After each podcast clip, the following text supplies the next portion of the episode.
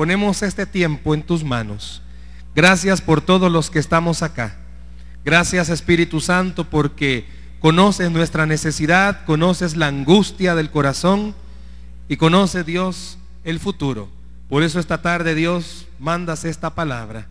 Te pido Dios que en mis imperfecciones tú puedas hablar. Que cada uno de los que estamos acá podamos entender el mensaje, que podamos abrir nuestro corazón, podamos atesorar la palabra, pero sobre todo pongamos en práctica lo que nos vas a decir. Ayúdanos Dios a que nada, ni interno ni externo, nos interrumpa. Ponemos este tiempo en tus manos, bendito Dios, en tu nombre. Amén y amén.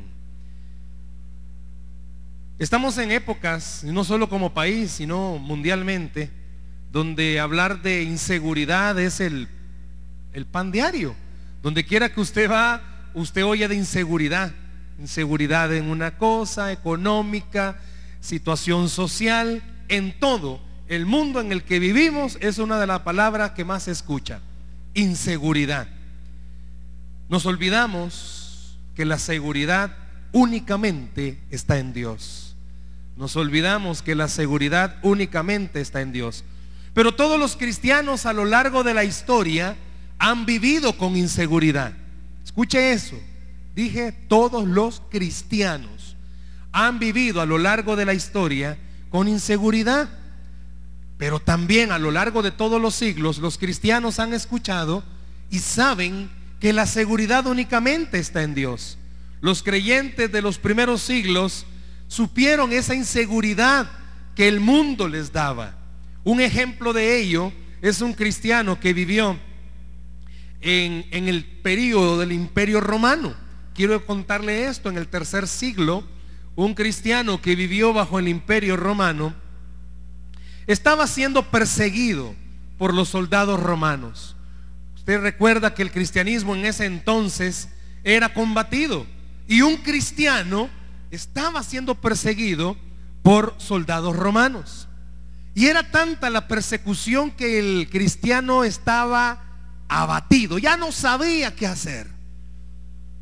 Entró a un bosque y escuchaba cómo los soldados lo estaban alcanzando, estaban cerca de él. Cuando de repente ve una una cueva, pero para meterse a esa cueva tenía que ser un sacrificio enorme. Pero lo logró. Y dentro de la cueva, cansado, comenzó a pensar, ¿qué hago? Si aquí ya me agarraron, mejor me hubiera metido a otro lado, si aquí ya me, me alcanzaron. Cuando de repente este cristiano comienza a ver que tres arañas comienzan a bajar. Y en esa hendidura por donde se había metido, comienzan las arañas a tejer una telaraña. Y lo hicieron con tanta rapidez que cuando llegaron los soldados romanos y se pararon frente a esa hendidura de la cueva, uno de los soldados agarró su espada e iba a quitar la telaraña con esa espada. Pero el, el capitán de, que andaba con ellos le dijo, tonto, ¿qué vas a hacer? No te das cuenta que por esa telaraña nadie se ha metido. No perdamos el tiempo. Vámonos.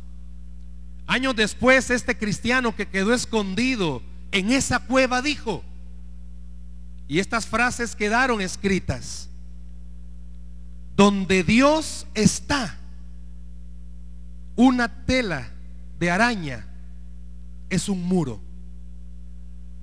Pero donde Dios no está, es una simple telaraña.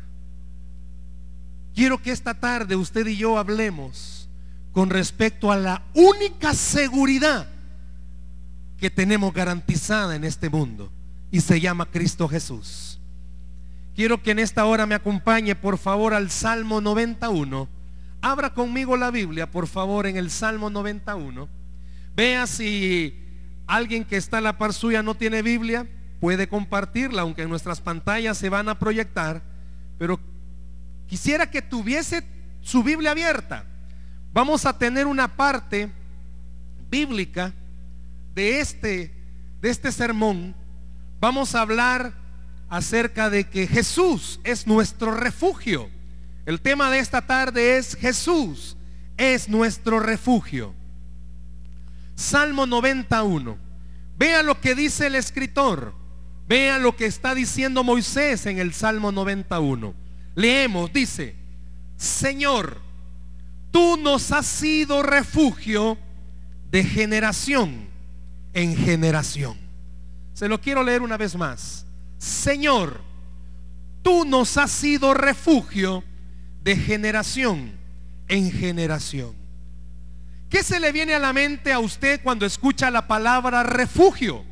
Para este cristiano del tercer siglo, del tercer siglo, su refugio fue esa cueva con una hendidura muy angosta donde se logró esconder y donde unas arañas tejieron una telaraña y se resguardó y pudo salvar su vida.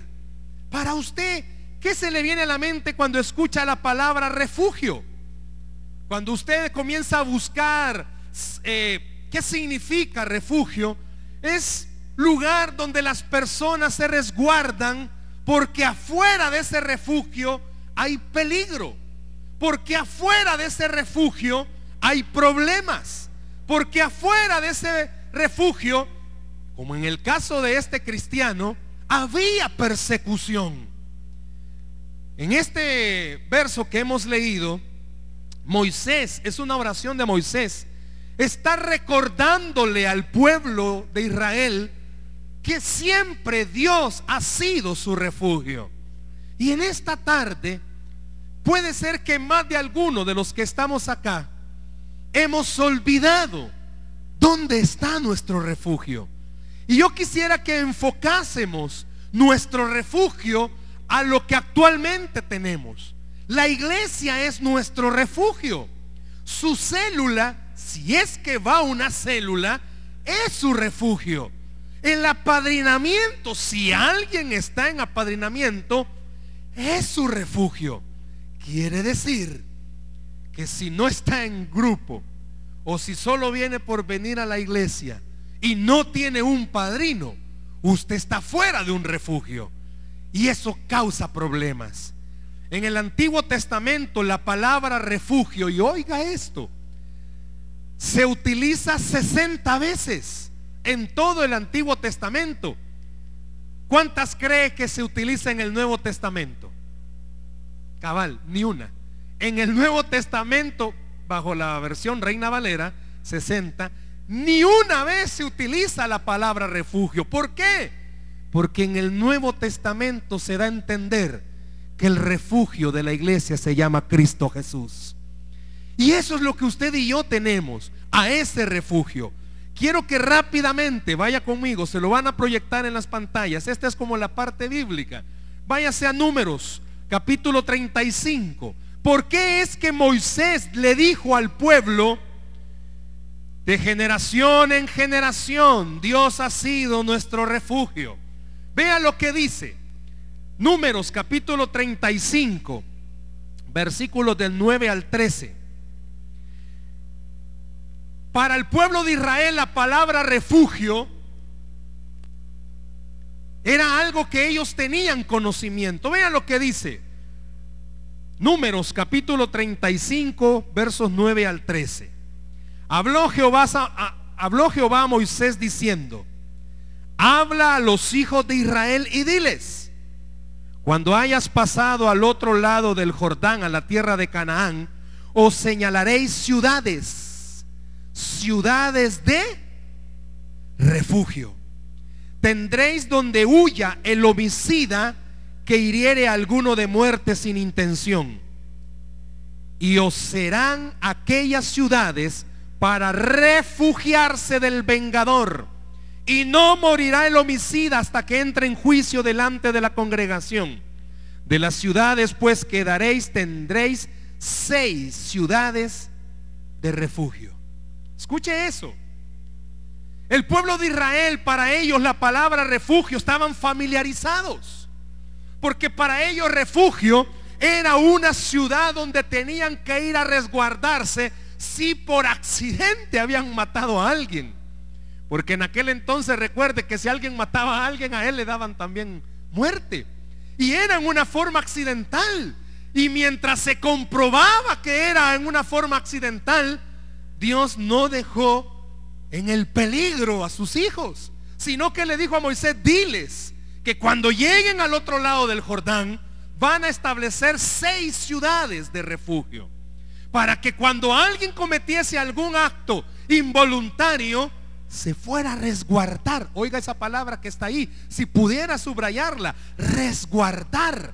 ¿Y sabe qué significa resguardar? No solo ir a esconderse como el cristiano del tercer siglo que se metió a la cueva. ¿Sabe qué significaba o queda a entender cuando dice se resguarde? Que no tenga ningún peligro de parte de nadie y aparte de eso, tenga paz. ¿Oyó? Tenga paz. Si yo le pregunto en esta tarde, ¿cuántos de los que están acá andamos buscando paz? ¿Cuántos estamos necesitando paz? ¿Viene a la iglesia y siente paz? Va a un grupo y siente paz. Habla con una madrina o un padrino y siente paz. Le dijo Dios a Moisés, diles que tienen que hacer seis ciudades para que se vayan a guardar. Y vamos a la última parte bíblica. Busque Josué capítulo 20. Josué capítulo 20. ¿Cuántas ciudades de refugio eran? Seis. Pues Dios le dio un nombre a cada ciudad. No solo le dijo, vas a poner una ciudad. Le dio un nombre a cada ciudad. Josué capítulo 20, versículos 7 y 8. Y aquí voy a pedirle un favor. Este hermano solo pidiendo favores vino hoy. Subraye cada nombre de ciudad porque tiene un significado. Vea lo que dice verso 7 al verso 8. Josué 20, 7. Entonces señalaron a, ¿cómo se llama la primera ciudad? Sedes, en Galilea, en el monte de Neftalí. La segunda ciudad se llamó Siquem, en el monte de Efraín. ¿Y cómo se llamó la tercera ciudad? Kiriat Arba, que es Hebrón, en el monte de Judá. Y al otro lado del Jordán, al oriente de Jericó, señalaron a Becer. En el desierto, en la llanura de la tribu de Rubén. Esa es la cuarta. ¿Cómo se llamó la quinta? Ramot, en Galad de la tribu de Gad. Y Golán, en Basán de la tribu de Manasés. Seis ciudades con un nombre específico. Y eso es lo que en esta tarde yo quiero que usted y yo veamos. Ahora vamos a una parte aplicativa.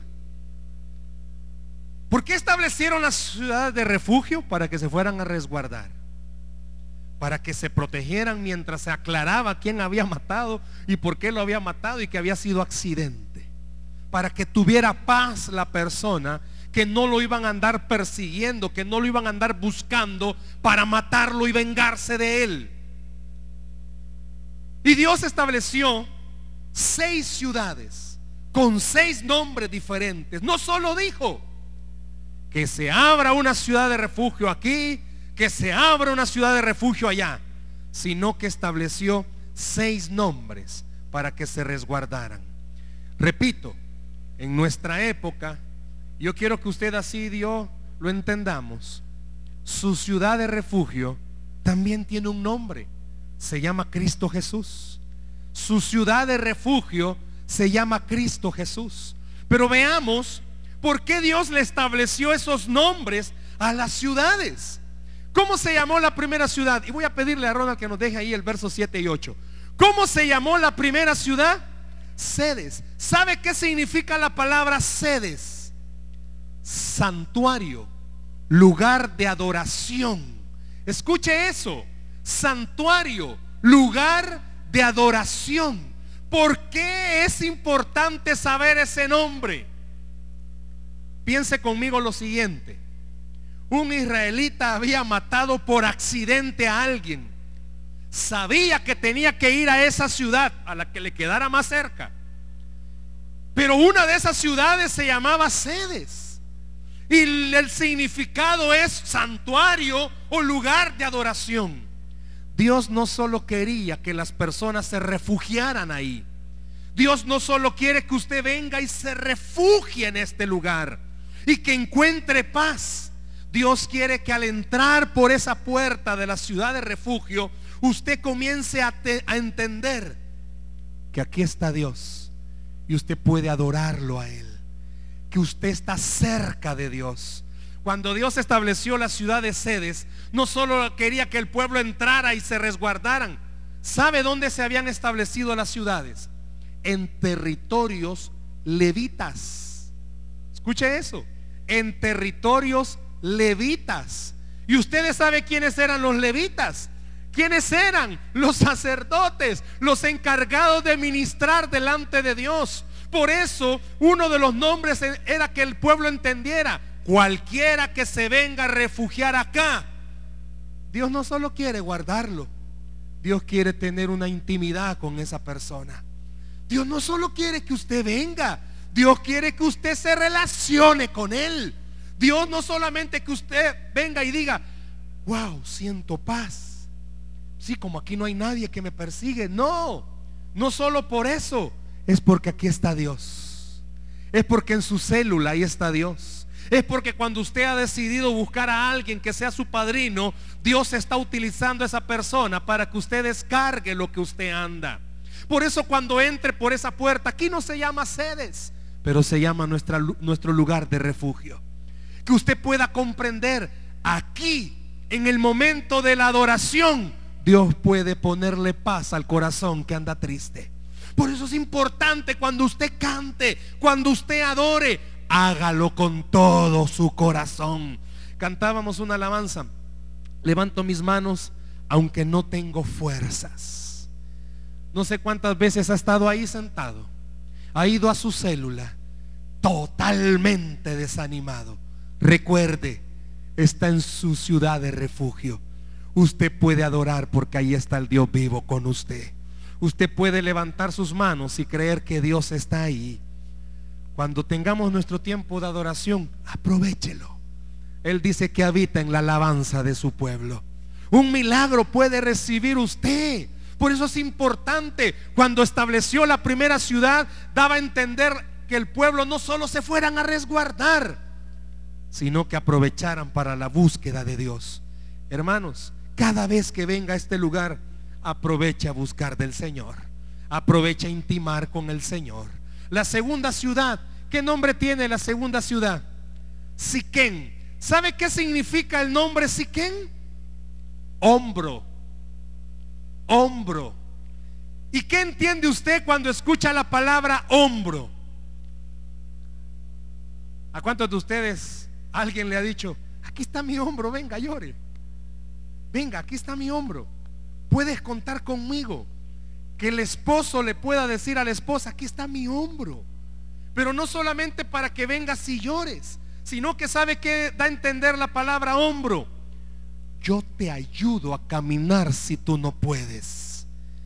Y Dios estaba estableciendo una ciudad con un nombre para decirle al pueblo, cuando tú ya no puedas caminar, yo te voy a ayudar a seguir. Por eso cuando usted venga a este lugar entienda, aquí está el que te va a ayudar a seguir caminando cuando tú ya no puedes. Y se llama Cristo Jesús. Cuando entre por esa puerta desanimado, cuando vaya a su célula todo achicopalado, recuerde, me está esperando en la iglesia, en mi grupo, el que me va a ayudar para seguir caminando. Y se llama Cristo Jesús. ¿Por qué no le dan un aplauso al Señor esta tarde, por favor? dice que su nombre es hombro. Él quiere apoyarle. Él quiere ayudarle. Él quiere que usted siga adelante. ¿Cómo se llama la tercera ciudad? Kiriat Arba, nombres raros, pero tenían un significado. Y sabe, bueno, ahí mismo dice, Kiriat Arba entre paréntesis dice que es Hebrón. ¿Y sabe qué significa Hebrón? Comunión. Escuche eso. Comunión. Hermano, ¿qué me quiere decir? Que la iglesia, Dios la ha establecido para que usted tenga la oportunidad de darse cuenta, no solamente que Dios está aquí, sino que vea cuántas personas están alrededor suyo. Usted no está solo. Hay más personas que también tienen problemas. Y todos los que estamos acá hemos entendido algo. Yo no puedo, pero Él sí puede. Todos los que estamos en este lugar hemos comprendido. Mi situación es difícil. Me declaro impotente, en derrota total. Porque Él sí puede con lo que yo no puedo. Por eso dice que la ciudad se llamaba Hebrón. ¿Por qué? Hermanos, a la ciudad de refugio entraban los que andaban escondiéndose para que no los siguieran. ¿Y cuántos cree que eran? No eran uno, eran varios. Hermano, la iglesia está llena de personas con problemas como usted y como yo. Y lo importante de venir a nuestra ciudad de refugio es esto. No soy alguien que está creyendo una locura. Estoy rodeado de personas que creemos que de verdad Dios sí existe y Él tiene la solución para mi necesidad. Vea al que está a la par suya. Está quizá más afligido que usted, pero aquí está esta tarde porque cree que tener comunión con Dios es la garantía para salir de mi situación. Dígale al que está a la par suya, no está solo. Dígaselo por favor, no está solo. Yo no sé cuál sea su problema, pero en esta tarde Dios le está diciendo a usted, mire, o mira, no solo yo estoy contigo, mira cuántas personas están aquí con problemas, con necesidades, con deudas, problemas en el matrimonio, problemas financieros, problemas con los hijos, problemas en el trabajo, problemas en la colonia donde vive. Pero mírale el rostro que tiene, es alguien que confía que tiene a un Dios todopoderoso. ¿Cuántos tienen a un Dios todopoderoso? No estamos solos. Por eso cuando estableció esa ciudad, nuevamente les dice, yo quiero que tengan comunión conmigo, pero también comunión con otras personas. No le voy a pedir que levante su mano, pero ¿cuántos, humanamente hablando, quizás estamos decepcionados y ya no queremos seguir? Se sorprendería que esta tarde usted descubra que no es la única persona que está así aquí. Que quizás hay alguien más que está en la misma situación. ¿Y por qué le digo esto? Porque más de alguien de los que estaban en la ciudad de refugio, los pensamientos eran de esta no salgo. Aquí que se compruebe los contrarios. Y quiero decirle algo. Todos los que entraban, eso se esperaba, a la ciudad de refugio, eran inocentes. Y Dios les estaba dando la oportunidad de guardarlos. Y sabe que usted y yo, seamos honestos, no somos inocentes. Si estamos aquí es porque no somos inocentes. Pero aún así Dios le dice, yo te voy a sacar adelante. Yo te voy a sacar bien librado. Yo no sé cuántos se alegran por eso. Los que entraban a la ciudad de refugio era porque era accidental lo que había pasado. Pero hermanos, usted y yo lo que hacemos no es accidental. Pero aún así, viene Dios con su infinito amor y le dice a usted, te voy a sacar de eso. Te voy a sacar de eso. Por eso esa ciudad tenía como nombre comunión. La cuarta ciudad. ¿Cuál es el nombre de la cuarta ciudad? ¿Qué cree que significa? Esto me encantó. Ese nombre significa lugar fortificado. Escuche eso lugar fortificado. Y oiga lo siguiente. Yo quisiera que en esta tarde usted y yo nos imagináramos algo.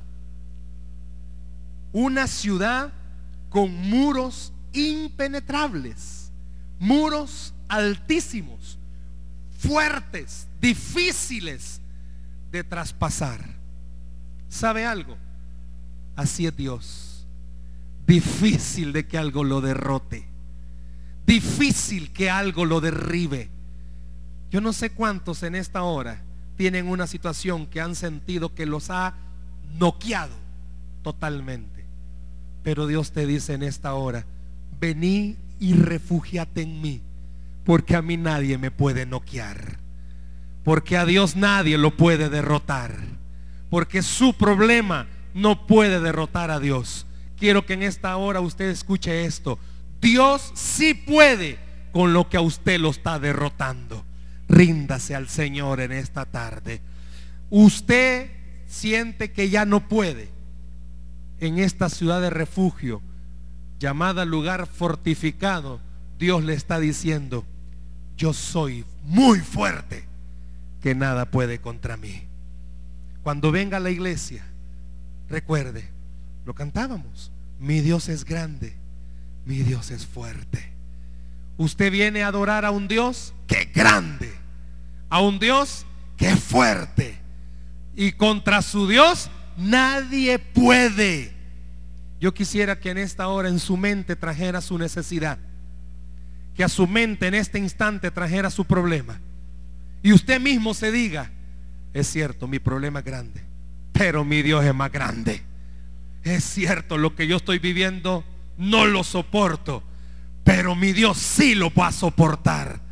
Lo que usted esté atravesando, póngale el nombre que quiera. Dios es más grande que eso. Dios es más fuerte que eso. Por eso en esta ciudad de refugio, en su grupo, en su célula, en su apadrinamiento, hay un Dios que es fuerte. ¿Cómo se llama la quinta ciudad, iglesia? Ramón. ¿Y qué significa esa ciudad? Torre alta. Diga conmigo, torre alta. Yo no sé cuántos se han subido a un lugar bien alto. No sé cuántos les da, ¿cómo se llama eso? Los que tienen temor a la altura. Cabal eso. Y que siente temor y siente pánico. Pero subirse a un lugar alto, ¿sabe qué le permite a usted? Ver lo que desde abajo usted no puede ver antes de entrar a una ciudad de refugio, usted solo ve su problema. Usted solo ve su necesidad. No ve ninguna salida. La esposa solo ve los pleitos, las contiendas. Los hijos solo ven la adicción de algún padre o alguien esta tarde que pueda ser honesto y solo ve su adicción. No le ve solución. Pero cuando entra a la ciudad de refugio llamada Cristo Jesús, comienza a ver lo que antes no veía. Y la Biblia dice que usted y yo tenemos a un Dios de lo imposible. Por eso en esta tarde yo quiero invitarle, súbase a la torre alta llamada Jesús. Ya deje de ver sus problemas con su vista. Comience a verlos con la vista de Dios. Y dice el Señor que para el que cree, todo le es posible. Comience a ver sus problemas con los ojos de Dios. Para el que cree, todo le es posible. En una torre alta, usted ya no tiene la mirada que tienen los demás. Usted ya tiene una mirada distinta. Quizás su problema no se va a solucionar al subirse de un solo a la torre, pero va a comenzar a darse cuenta de algo. ¿De qué, hermano? Allá abajo no se ve solución. Pero allá arriba donde está Él, siempre hay una solución. ¿Por qué no se sube a esa torre esta tarde? Ya no esté allá abajo. Vaya a su grupo, pero no vaya como rutina. Vaya con el deseo de, de, de verdad de encontrar una solución a su necesidad. Ya no venga a la iglesia con la mentalidad, a ver qué me dicen. Venga con la mentalidad, siempre Dios tiene una palabra para mí y esa palabra me va a sacar en victoria. ¿Cuántos dicen amén a eso? ¿Por qué no le da un aplauso al Señor esta tarde? Súbase a esa torre. Súbase a esa torre. Ya no mire las cosas con los ojos de su vista. Véalo con los ojos del Señor. Y la última ciudad, Golán. Hasta una agencia de seguridad se llama así. Golán. ¿Y sabe qué significa Golán? Regocijo, exaltación. Oiga, andaban huyendo. Se andaban escondiendo. Pero Dios quería que al entrar a esa ciudad tuvieran lo que no tenían afuera. Paz. Cuando usted viene a la iglesia, Dios quiere que aquí encuentre lo que no lo va a encontrar en ningún otro lado, ni con sus mejores amigos, ni con sus familiares más pudientes. Aquí va a encontrar lo que nadie le puede dar, y es la paz de Dios que sobrepasa todo entendimiento. Deje de buscar el consejo de sus cheros. Deje de buscar el consejo de sus comadres o mejores amigas. Comience a buscar la paz que solo Dios puede dar. Cuando vaya al grupo, encuentre esa paz que solo Cristo puede dar. Imagínese eso. Mató por accidente a alguien. Aflicción. Si en todo lo que descubren que es inocente, el alma batida. Pero el nombrecito que Dios le da que cuando entre esa ciudad de refugio va a tener paz, va a tener tranquilidad. Cuando sus amigos del trabajo, y usted entienda esto, que Dios le da paz, van a comenzar a preguntarle, ¿y por qué andas tan, tan tranquilo? ¿Se solucionó tu problema? No. Y entonces ya te diste por vencido. No. Y entonces, ¿qué pasó? He entendido que yo no puedo pero Dios sí puede con lo que yo no puedo. Entre esta ciudad. Siempre que venga acá, recuerde, Dios quiere darle la paz que nadie más puede darle. Cuando usted entra a su ciudad de refugio, llamado Cristo Jesús, ¿sabe qué pasa? Escucha esto, iglesia. Cuando usted le permite a Jesús ser su ciudad de refugio, la esclavitud se convierte en libertad. La muerte se convierte en vida y la tristeza se convierte en gozo. Un niño salió a encumbrar una piscucha. ¿Sabe qué es encumbrar, verdad? Era un día propicio para hacerlo. Unos vientos fabulosos. Y comenzó a darle cuerda, pita a la piscucha y subió, subió y subió. Solo se veía que estaba con el cordel. Cuando de repente llega un señor y le dice, niño, ¿y qué haces? Encumbrando mi piscucha. Pero ahí no se ve. Sí, tiene razón, ya no la veo. De vez en cuando siento un piquete que me jala.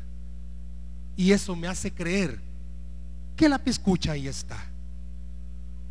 Quizás tu problema y tu necesidad